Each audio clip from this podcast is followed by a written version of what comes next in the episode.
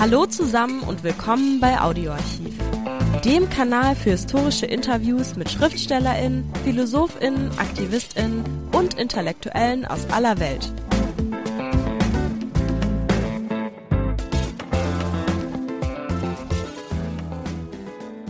Hallo, herzlich willkommen bei Audioarchiv. Die Frage ist, ob Stan Swami, der Jesuitenpriester und Menschenrechtler, am 5. Juli 2021 mit Vorsatz getötet wurde oder ob die rechtsradikale hindu-nationalistische Regierung unter Narendra Modi seinen Tod nur bewusst in Kauf genommen hat. Gegen alle Proteste. Jedenfalls verstarb der 84-jährige Swami kurz nach der Überführung aus einem Gefängnis in einem katholischen Krankenhaus in Bombay. Dorthin, nach Bombay ins Gefängnis, hatte man Stan Swami ein Jahr zuvor geschafft. Mehr als 1600 Kilometer von seiner Heimat entfernt. Das ist so, als würde man jemanden in Berlin verhaften und in Moskau ins Gefängnis werfen. Der über einjährige Aufenthalt in dem indischen Gefängnis war ursächlich für seinen Tod, denn erst im Gefängnis wurde der Jesuitenpater immer kränker. Terrorismus lautete die Anklage. Stan Swami setzte sich für Menschenrechte ein, für die indische Bevölkerung der Adivasi, über 50 Jahre. Aber Hindu-FundamentalistInnen bekämpfen GegnerInnen mit allen Mitteln egal ob MuslimInnen oder Adivasi. Die rechtsradikalen Hindu-Fundamentalistinnen sind keine Demokratinnen. Die Kolonisierung Indiens ist ihr ökonomisches, religiöses und ethnisches Projekt. Dabei zerstören sie, was ihnen im Wege steht.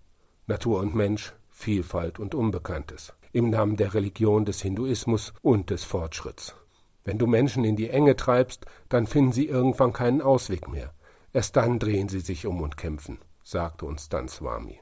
Wir haben Stan Swami 2004 getroffen, in Jharkhand, jenem Bundesstaat, in dem sich über 28 Prozent aller Bodenschätze Indiens befindet und der die Heimat eines großen Teils der über 100 Millionen indischen Adivasi ist. Hier hat uns Stan Swami im Detail erklärt, warum und vor allem wie die Menschen ihrer Heimat beraubt werden. Wir finden, es ist wie aus dem Lehrbuch. So geschieht es überall, jeden Tag. Aber irgendwann wehren sich die Menschen. Unser Fortschritt ist der Widerstand. Ein Gespräch mit Stan Swami aus dem Jahr 2004.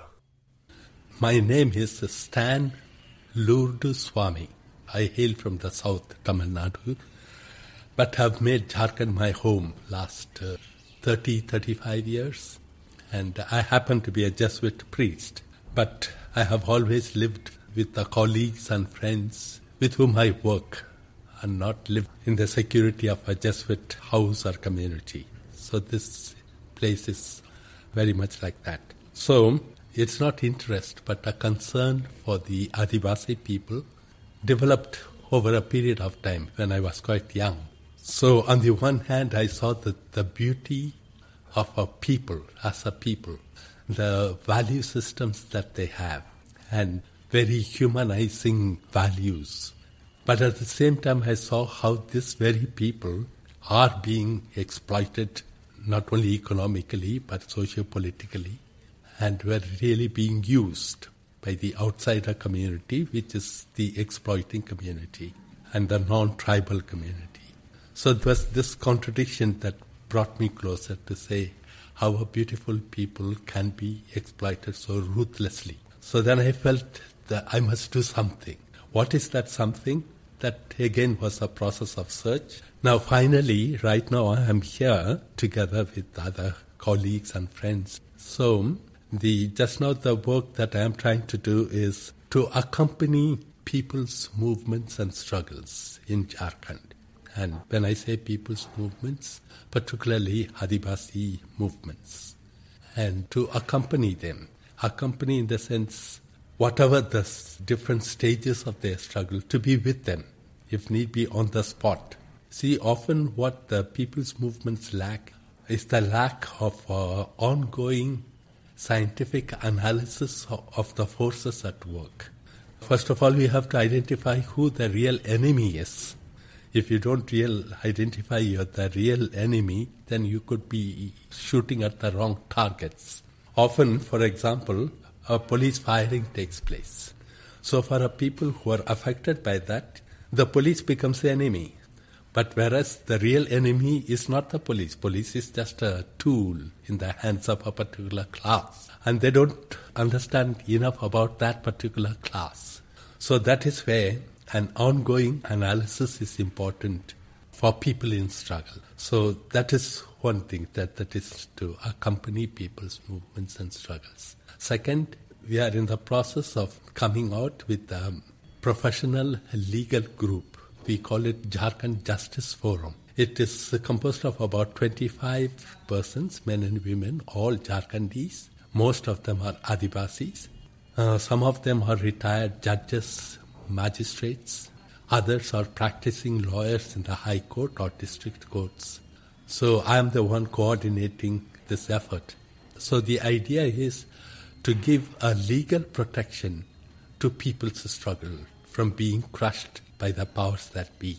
Because the ruling class often does that. When a people rise up for their rights, you come down on them like filing criminal cases or even accusing some of the leaders as extremists so, as such, you know, removing them from the people or even dividing people or frightening people away, like police firing, where people can be killed, wounded. This frightens people. So, on such occasions, the struggle needs to be protected, at least for the time being, from being crushed. Gleich geht's weiter mit dem Interview. Zuvor noch der kurze Hinweis.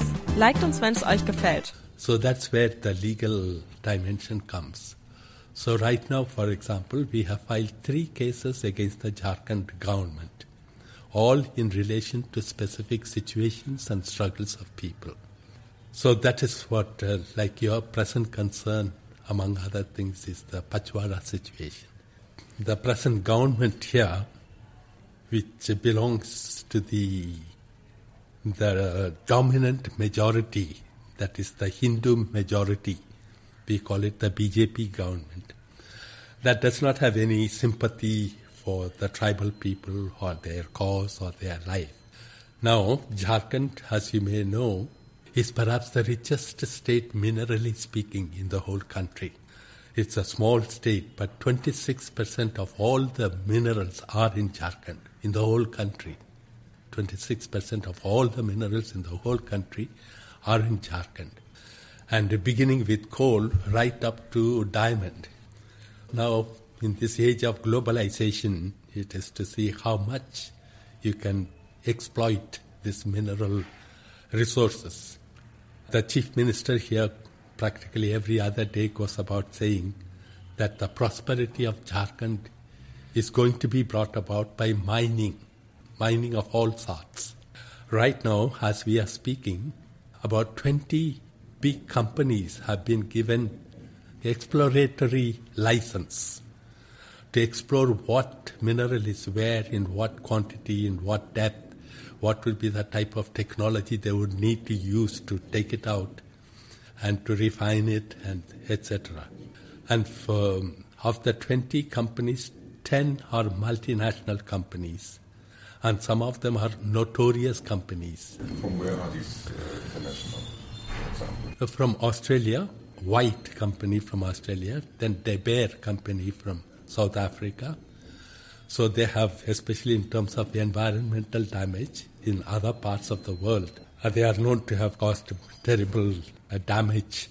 But they, those are the very companies that are being red carpeted into Jharkhand now.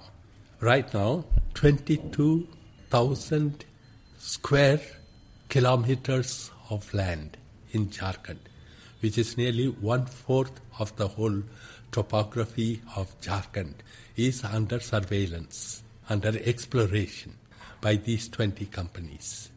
That works out to about 54 lakh acres of land in Jharkhand. So this is going about very quietly. No one knows about it even. First, they start with air surveillance, then they zero it on to a particular spot, then they come on the ground. So that process is going on. Now, coming to Pachwara, everybody knew even before that there is a big storage of coal in the Santal Pargana area. The government decided to exploit the coal resources. But the government itself is not going to do that. It is giving it to Punjab State Electricity Board. You know, Punjab State is about a thousand kilometers from here. For them to extract coal from here, take it all the way to Punjab for their thermal power plants to generate electricity for Punjab. Again, it's not Punjab State Electricity Board itself which is going to do the mining. It is entered into a contract with a private mining company based in West Bengal or Calcutta called Panem. So it's a private company. The anomaly is the government is acquiring the land to be given to private company, which is against all established regulations and constitutional provisions. First of all, the government does not have a rehabilitation policy. So it is left to the whims of the private company to say, you know, this is what we will give, we will give. I'll give you just one instance of what Panem has offered in Pachwara. It says, uh, for the first acre of land, supposing you are a farmer, you have five acres of land which is going to be acquired. For your first acre of land, 50,000 rupees compensation. For your second and third acre of land, it will be 30,000 rupees per acre. And for the subsequent acres of land, like your fourth and fifth acre of land, 20,000 rupees per acre. Now, the land can be of the same quality, can be in the same place, but a company, or for whatever reasons, it introduces this type of a policy, and the government has nothing to say about it. What is the logic behind this type of a gradation has not been explained to anybody. Whereas the wealth they are going to dig out from there will be crores of rupees per acre. So this is uh, what is happening. Now to give you a brief historical thing, in November 2002, the government first issued the first notification. It's called notification number four, as per which the government formally informs a people of its plan to acquire their land. It has not yet been delivered to, the individual families as up to now. It, it was just published in the newspaper, local newspaper. Once people came to know it was a bolt from the blue. One fine morning, you hear that the government is going to acquire your land. First, it is to affect nine villages on the first phase. The second phase will include 35 other villages surrounding these nine villages. Once we, this, the Gram Sabhas of these nine villages came to know, they met and they decided that they will remind the government of some of its serious obligations which it, which it is neglecting. So they wrote a letter signed by the people of the village, or the adult members of the village, and telling the government, look, you are disobeying your own laws. As per one of the 1996 Act of the Panchayat Raj extension to scheduled areas, before any project is planned for a particular area or village, the Gram Sabha of that village should be taken into confidence. Not only to inform them, but also to get their consent. It's only after that any planning can go ahead. But now the government has just ignored us and informing us that they are going to take over our land. So they said, Do you know your law? So we are reminding you that there is such a law. So they wrote and sent it. There was no acknowledgement to that, no response. Then in um, April or May 2003, a second notification, it's called notification number six, is sent by the government or again published in the papers saying giving the plot numbers and survey numbers in each of these villages which are intended to be acquired. So again, people were quite uh, surprised that uh, first of all they have not responded to our first response, and uh, now they are giving a second. So again, they responded saying, not saying yes or no to their acquisition, but to say, look, you are violating your own laws. So we are again reminding you of this. Now, in this process, then the Panem company comes in, sets up an office in a small town called Amrapada, which is the block headquarters of that area. And from there, they started to manipulate things. How do you manipulate? People are united. So you have somehow to divide them. So they were able to identify some young people, our own people, Adivasi young men, little educated but sitting at home unemployed, and uh, promising them jobs once the factory company will start to function, and uh, giving them plenty of money to roll around on motorcycles and nice things to eat and to drink. So this a small group of three, four young men from these villages, they openly said that they are ready to sell their land to the company. Not sell, lease their land to the company. So this enraged the whole community of all the nine villages. They summoned one such person, one Hembrom, I forget his first name, uh, just to, as an exemplar uh, for the others to see. The village heads of all the nine villages that we call them Manji. Manji is the headman of one Santal village. Pargana is a headman of about 20 to 25 villages.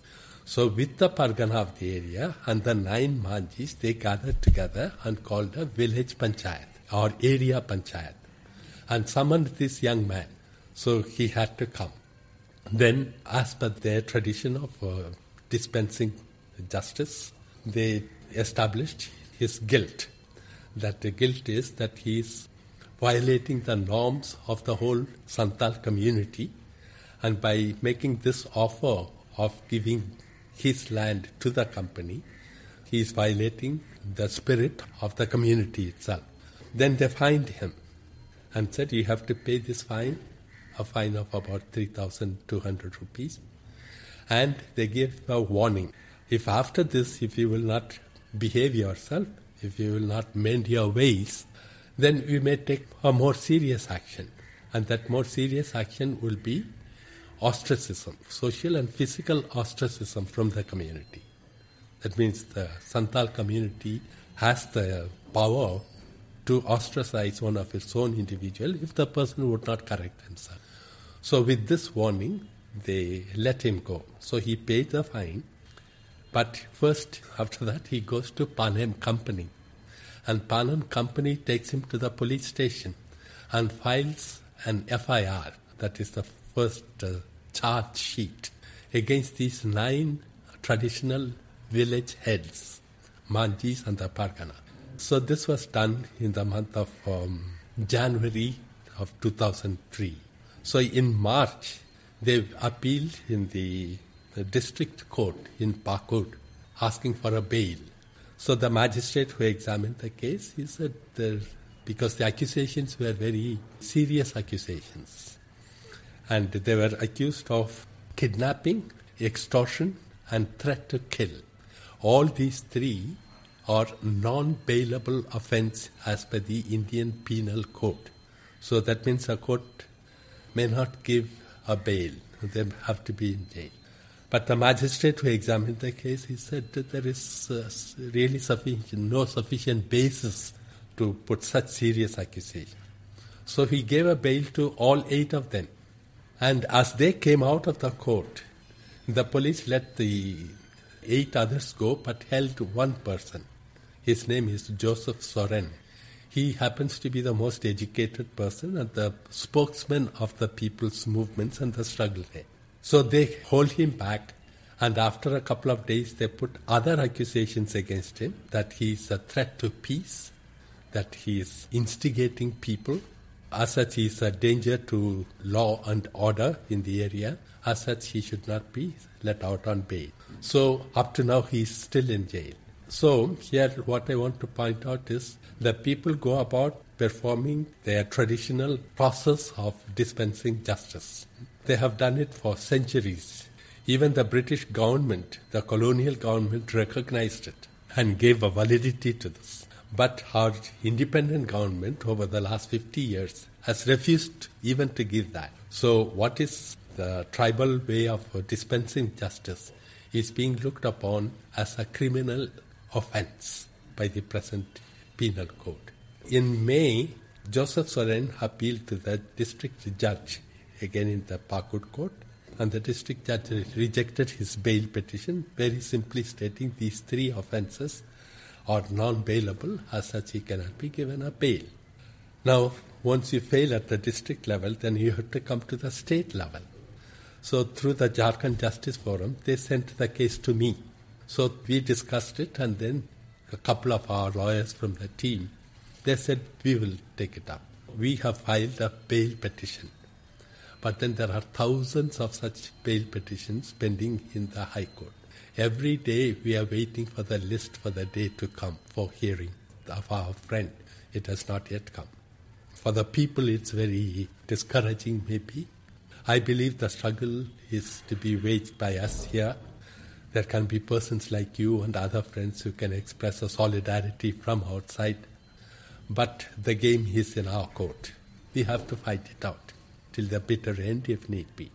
But it's a good thing. Once we file, then everybody knows we are challenging the government's action and government itself cannot proceed with the acquisition process until judgment is given.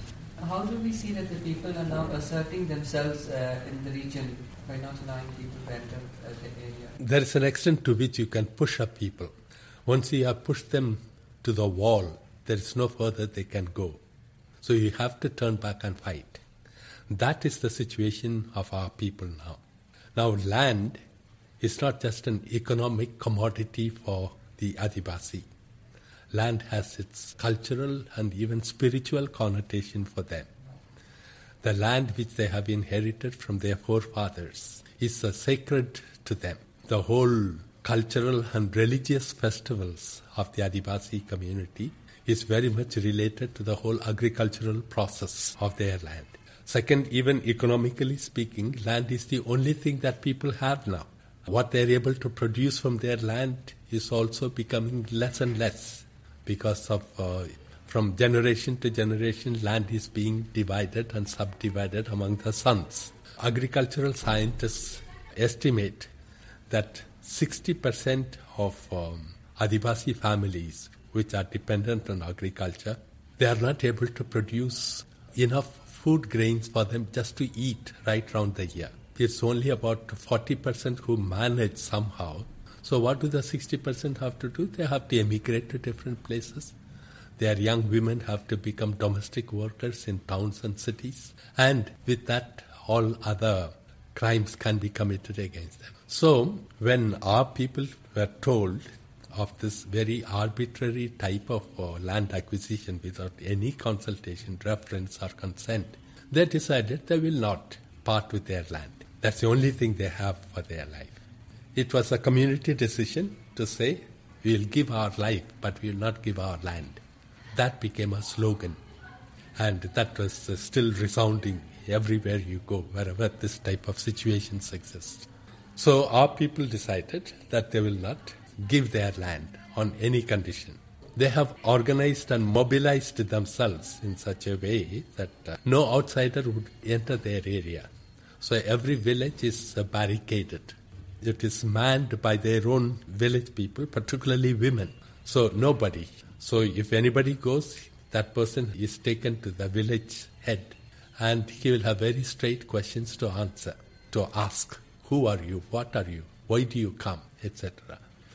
And if they find this person is not acceptable, they'll say you cannot enter. Finished. There was no further arguments. This is something that people in all the nine villages up to now they have held up and not allowed anybody. So that shows the determination of our people, but the determination that is very much or practically the only option that they have. If they would not have this, they would lose even the last resource that they have. It's on the one hand, it speaks of the determination and the courage of our people. Like even when the deputy commissioner, who is the chief government officer in the district, he went to one such village he was also dealt the same procedure. He was a sensible person. He did not try to push his way in. But that is the thing. So on the one hand, it shows their courage and determination. On the other hand, this is their last option. But this cannot be left just as it is. No, the government, like that officer who was a little sensitive to the people's need, he has been changed. Someone else has been put hmm, who will just obey the government order. So they might even try to break their way through, and people will resist. It may end in violence. So there is a fear of this. That is why this uh, intervention through law to protect that struggle is important. And that's what we are trying to do. Danke, dass ihr bei Audioarchiv dabei wart. Folgt uns, dann verpasst ihr keine Folge. Und vergesst nicht den Like-Button. Bis nächste Woche, euer Audioarchiv-Team.